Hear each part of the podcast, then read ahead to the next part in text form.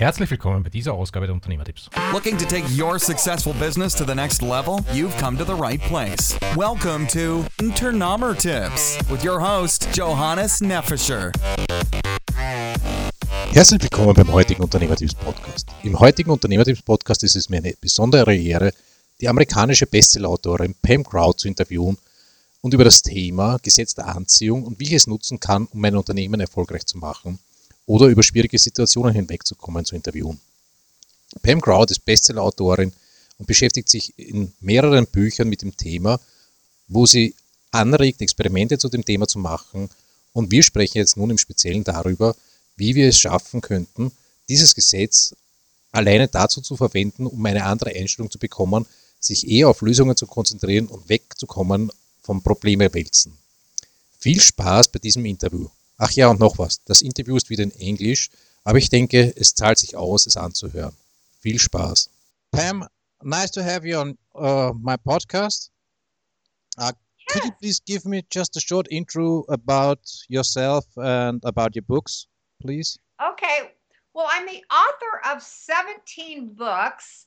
And um, the one that became internationally known that a lot of people have read is called E Squared. I'm not sure what it translates out into German, but it's been translated into about 40 languages. But anyway, it was my 16th book, and I've since written two more. So I'm the author of 18 books. I'm also a travel writer from the center part of the United States. So I've traveled, well, all over the world. And now I'm still doing my travel writing, but I'm also traveling quite a bit and speaking about my book. So, um, my book's a little bit about energy and quantum physics and about how you can use both to make your life really extraordinary. So, in a nutshell, that's um, just a brief a brief thumbnail about me, I guess. Yeah, the book is called the same in Austria, uh, in German. It's, it's E squared. Uh, oh, okay. I think it's uh, quantum physics and a little bit about law of attraction, I think. Exactly. Yeah. Yeah. It's kind of funny because I didn't use that term law of attraction in the book. However, so many people have said, hey, it is the law of attraction. So now I use that term but um, that isn't a term I used in the first book. But it's the same principle. Like they say, you know, all all roads lead to Rome. It's it's kind of all the same thing. But I don't know that I termed it the law of attraction at the time I wrote the book. Yeah. Um, you give a lot of exercises for making the law of attraction or the quantum physics work for you and your goals you have. Um, what exercises would you use when you start or when you have a, a small business or a small business owner and have the typical problems a small business owner has? Well, I think one of the main um, tenets that I write about in the book is that we animate into our lives whatever we place our attention upon.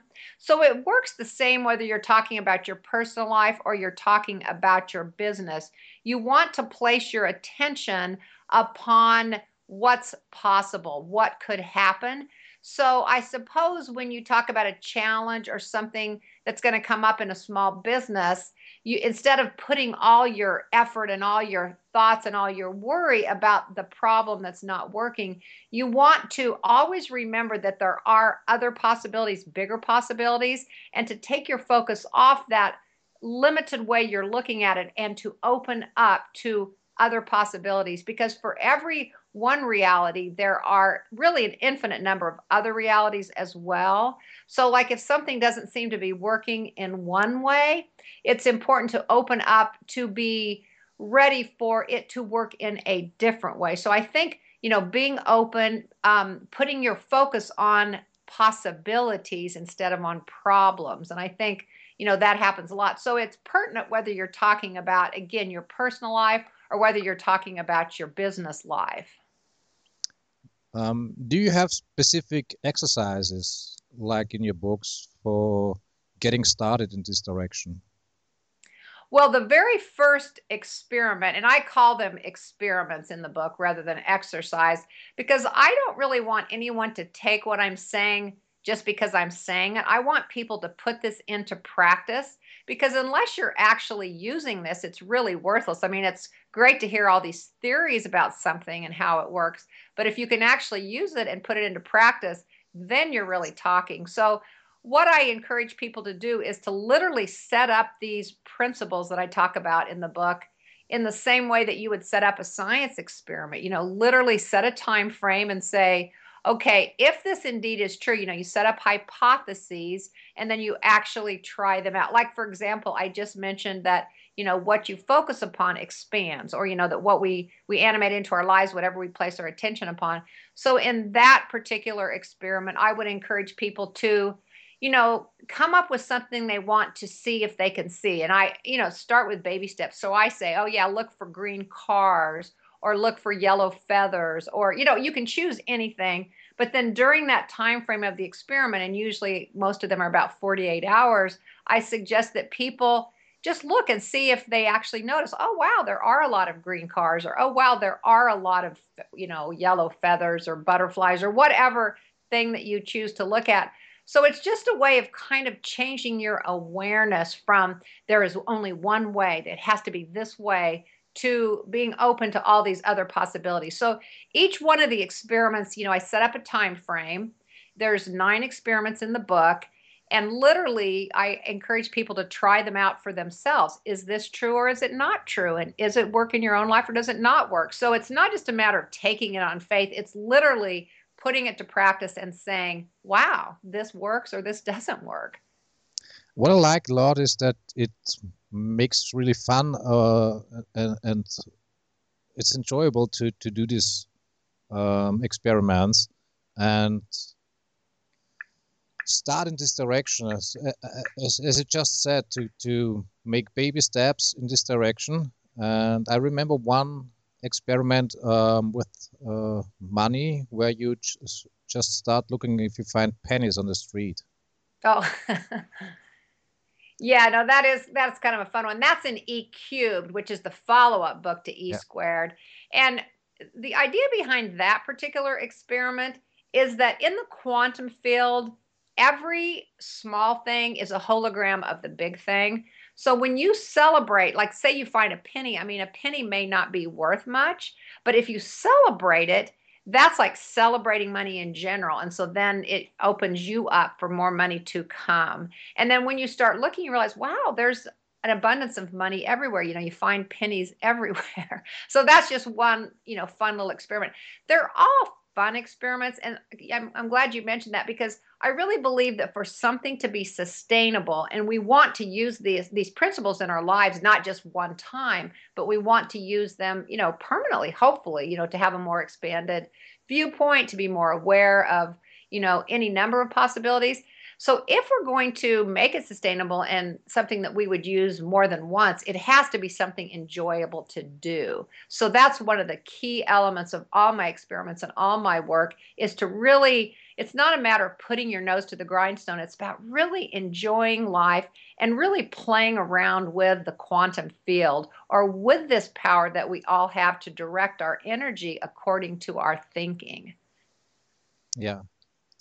Um, what I started to do after reading your book is that I sit down every evening and rewrite my experience. So in the direction that opens up my mind. When you come home from the work and have a small focus on your problems, just sit down and first I start writing about the problem to get rid of them. For me, it's getting rid of them. And then I use your experiments to rewrite the story and open up my field of possibilities to see that there's not just this problem, there are other ways I can handle this. And this really works good for me. Yeah, no, that's a fabulous idea. And that's a really key element is to realize that, you know, that problem or that thing that we're, you know, focusing on really only maybe takes up say 1% of you know the whole bigger thing. But what we do instead of you know focusing 1% of our time on the problem and then 99% of our time on you know how wonderful life is we end up spending 99% of our time on that 1% of the problem.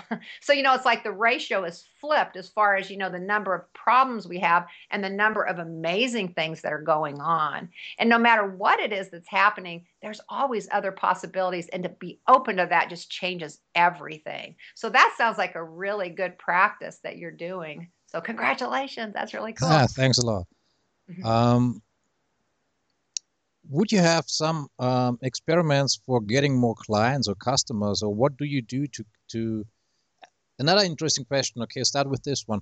Uh, you write a lot of books. You write a lot of blog articles. You write uh, for your job. How could you attract more inspiration or more to more ideas to sit down and start writing? You mean how do I find more time, or or where do I get my ideas? Yeah, and, how, how did you make uh how to make or, or write books that are bestsellers, uh, so to say?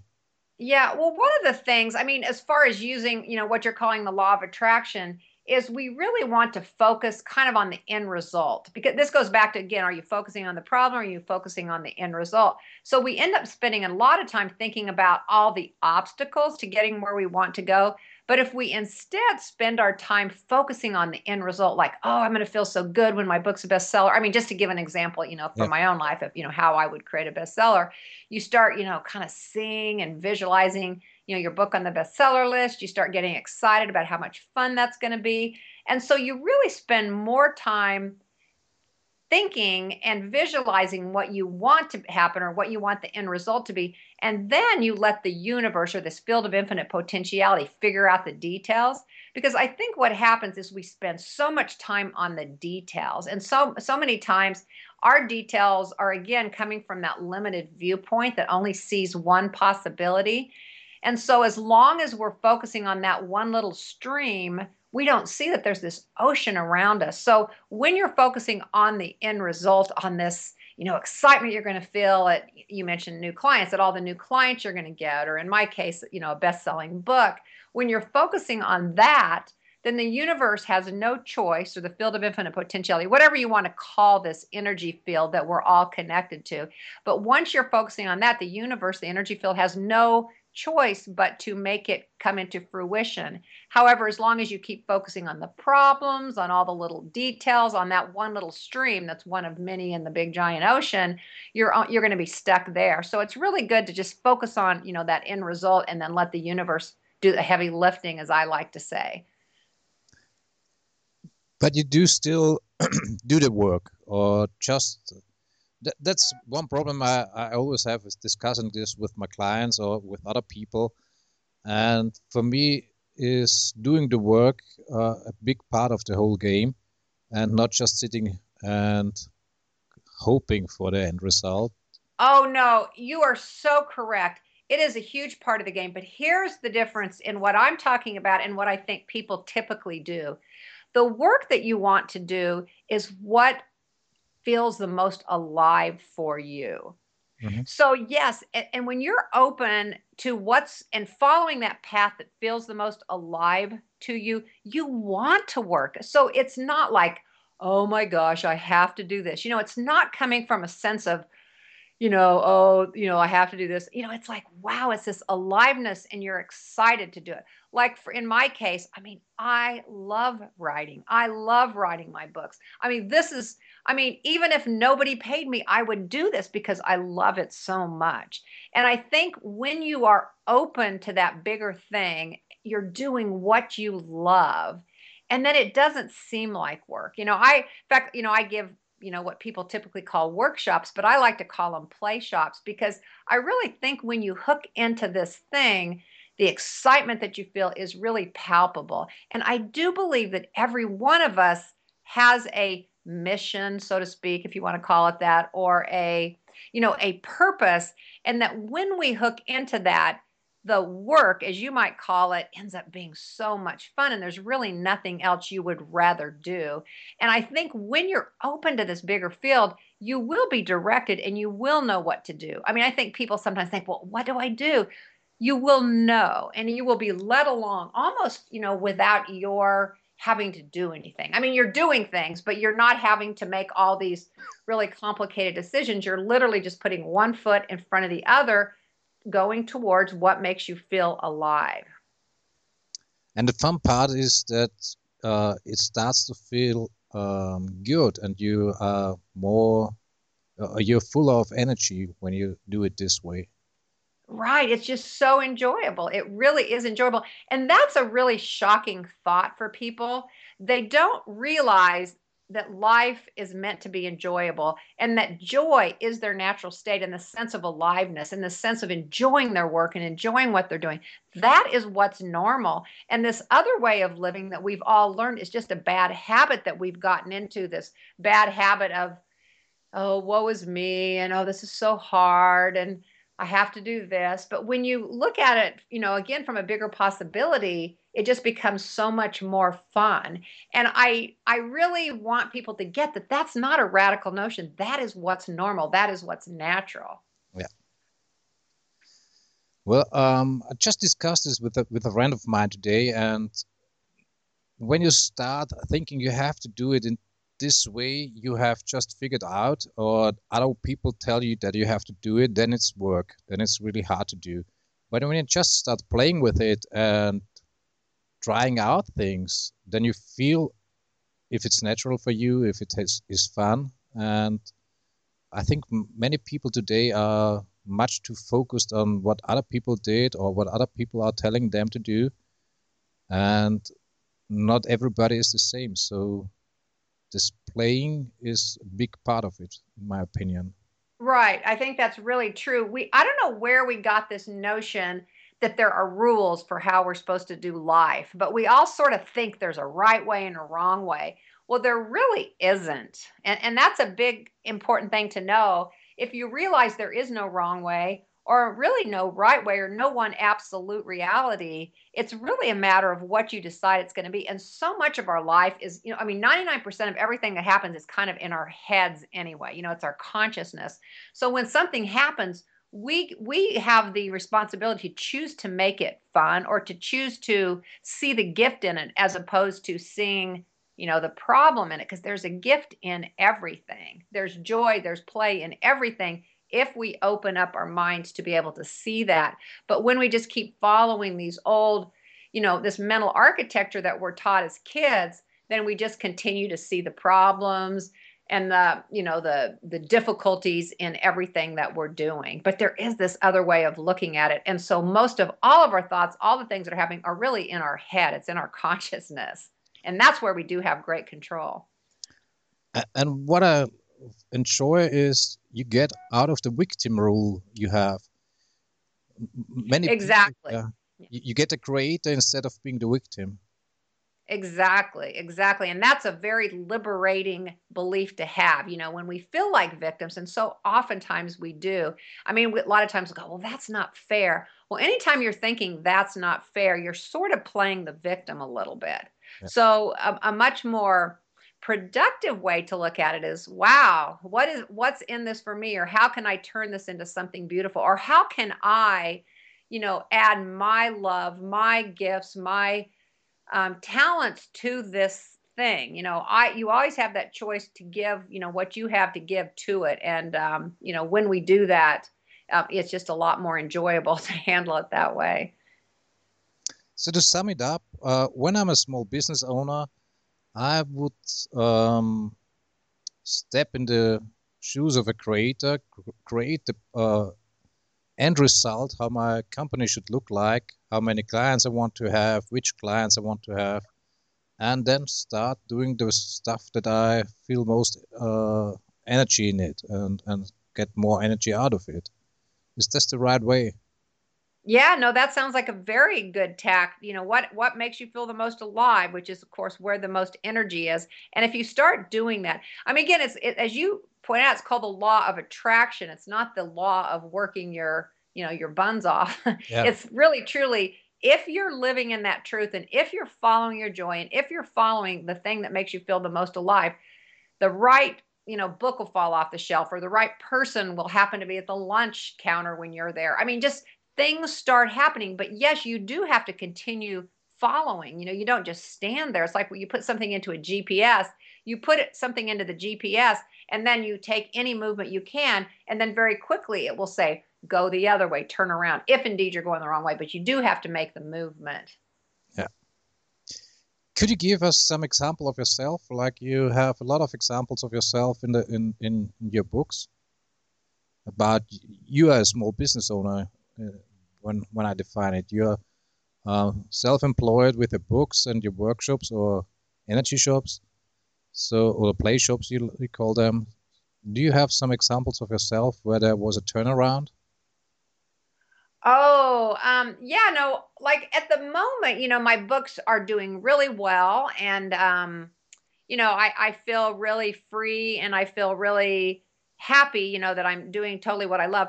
And I've always done what I love, but there were times when I felt like, wow, you know, I'm not making enough money. I mean, I've been a single mom and, you know, I'm raising my daughter. And sometimes I would feel scared, but I continued, continued, you know, believing that, um, that, you know, following what I loved, which is writing, which is expressing myself, um, was the right thing to do and sure enough as i refused to compromise on that because you know the you know as a small business owner you could always go get a job for a company. I mean there's always that option. And there are times i suppose when my friends would say you should go get a job with a company. But no i wanted to continue you know following my heart following what i love to do. And it has um, ended up paying off handsomely. And so i think there's always that moment you know when you're tempted to turn around and go back to what's secure. I think all of us you know have those um, those moments those days where oh you just want to give up and go back to the security of the shore so to speak you know the shore that you just left. But um, it's important i think to keep going because you will reach the other side. It's just like you know to use that gps example you don't suddenly think you know you leave your destination going towards whatever G- you put into the gps you don't think halfway there, oh, I'm never going to get there. I mean, you know, you put it in the GPS, you're eventually going to get there. So you just keep moving and you don't just doubt and think, oh, it's not going to get there. You've you've said it. You've put it in the GPS. You will get there. And you have to just know that you will get there. And it, so there's a little bit of faith that goes on. And it's really helpful if you do really get it that you are loved by this force you know this this force the universe whatever you want to call it. I mean some people have called it god. It has you know lots of different names but if you really get it that this force has your back that it wants to interact with you it wants to bless you it wants to work with you i mean it wants to do that so why would we block it? And it's a very loving force and i think once you really get that it's a lot easier to trust that you know moving in those directions are getting you somewhere that's you know heading towards what you want. I love the example you have in your book where you brought in the concept of the economical depression. Uh, oh yeah. yeah because we have a similar situation now where here in europe where we think uh, in which direction we, is the economy going? Is it possible for my company to come along? And if you buy in this this concept which you read in every newspaper and see in every uh, TV show, then you get stuck in your whole uh, motion and you you stop following your your energy path. Exactly. And that's very, very tempting to do.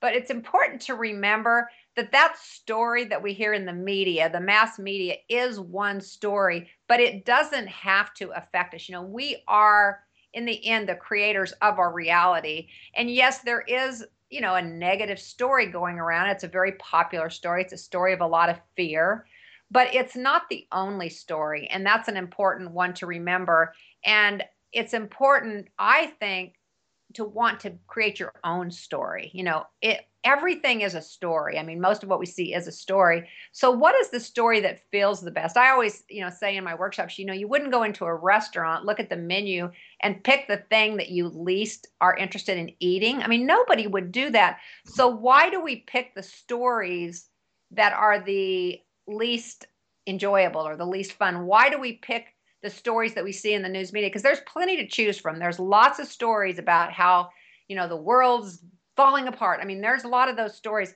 but there's also this story that the world is waking up and that people are learning to hook into this loving energy.